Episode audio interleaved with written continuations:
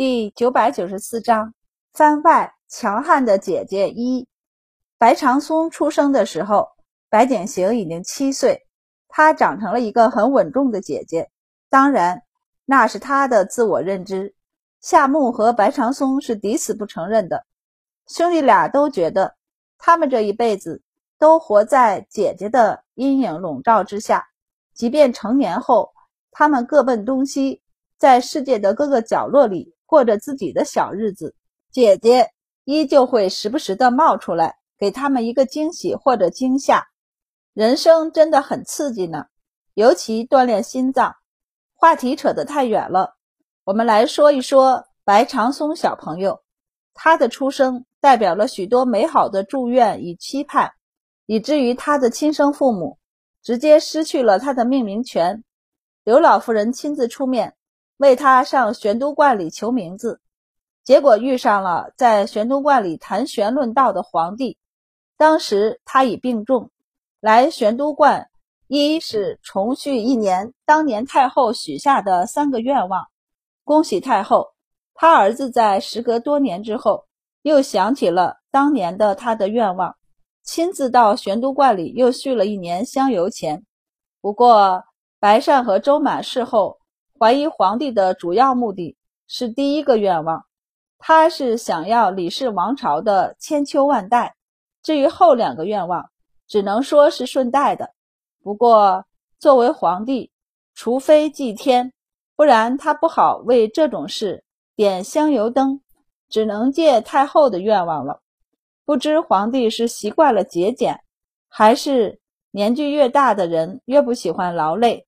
虽有大臣上书。表示可以祭天祈福，但皇帝依旧以劳民伤财的理由拒绝了，只是带着阴礼，悄悄地来玄都观里上香，续了一年的香油钱。知道刘老夫人一大把年纪是为曾孙求名，皇帝难得兴致起来，直接越过关主接下了这个任务。据说他在沉吟半晌，又绕着道观的后院儿。走了三圈后，定下“长松”二字，顺道还把他的字给定下了“茂之”。恭喜白善，他不仅失去了给儿子取名的权利，连给儿子取字的权利都没有了。然后替他儿子，也就是白长松小朋友，收获了名和字。不过刘老夫人很满意这个名字，因为当时皇帝当场念了一首诗，出自《诗经》。年纪还小的白长松小朋友还背不下来，他就记住了家人们常念叨的最后一句，也就是他名字的出处：“如月之恒，如日之升，生南山之寿，不迁不崩，如松柏之茂，无不尔获。”据说这是一首祝福的诗，连诗的名字都很好听，天宝。其实他觉得可以叫天宝，或者叫恒也可以。都比长松要好听，只可惜他爹不认同，一直和他说这个名字是最好的。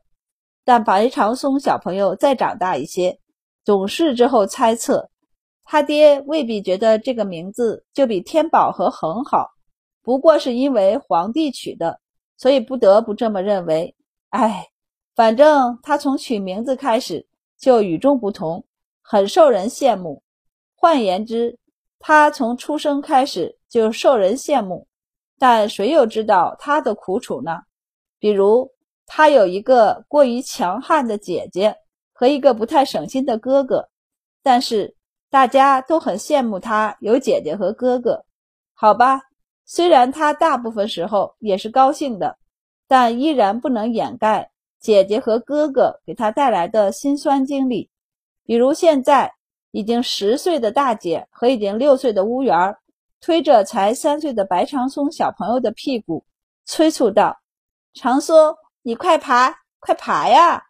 白长松小朋友手脚并用地爬了出去，起身拍了拍自己的衣摆和屁股，又趴下去回头看，就见洞里的大姐将一个木马推出来，催促他道：“拿着这个木马去找大宝。”让他快来救我们！白长松小朋友伸长了手去拿，拿到以后就揣怀里，左右看了看后，迈着小短腿儿，就朝眼熟的公主府跑去。公主府的侧门被敲响，门房打开门看了一眼，正要关门，视线下移，才看到白长松。见他不仅衣服脏兮兮的，脸和头发也都脏了，吓了一跳，连忙打开门：“小唐少爷，您怎么一个人过来了？”他连忙往他身后张望，看到有两个护卫打扮的人正拢着手站在巷口。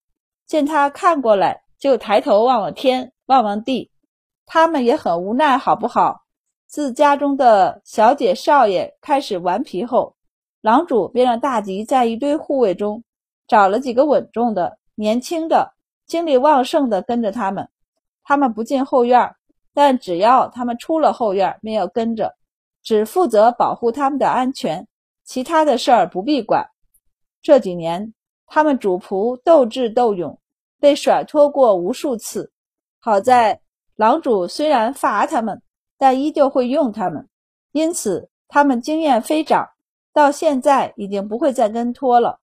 哪怕这次小少爷从狗洞里爬出去找救兵，他们也依旧牢牢地盯住了两边。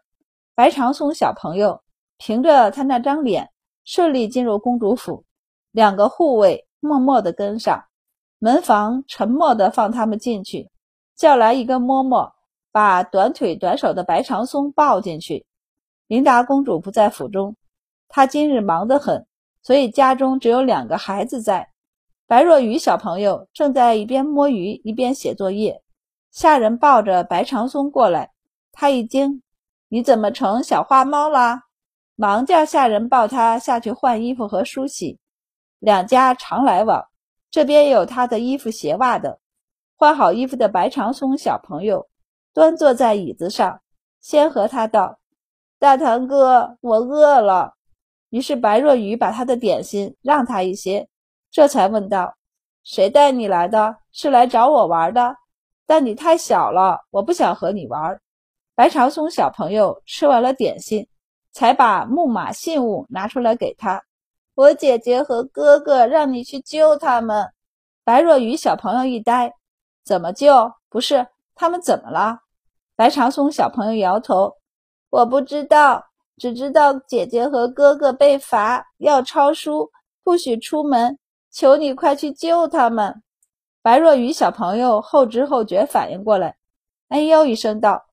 大姐和她同窗约好了要出门骑马，她不能出门，那就要失去一人了。他丢下笔，跳下椅子，把白长松从高凳上抱下来，牵着他的手就跑。走，我们去救你的姐姐和哥哥。当时还天真无邪的白长松小朋友就这么跟着去了，然后被他娘一网打尽。不仅大堂哥跟着姐姐哥哥一起被罚。他这个从犯也被罚了。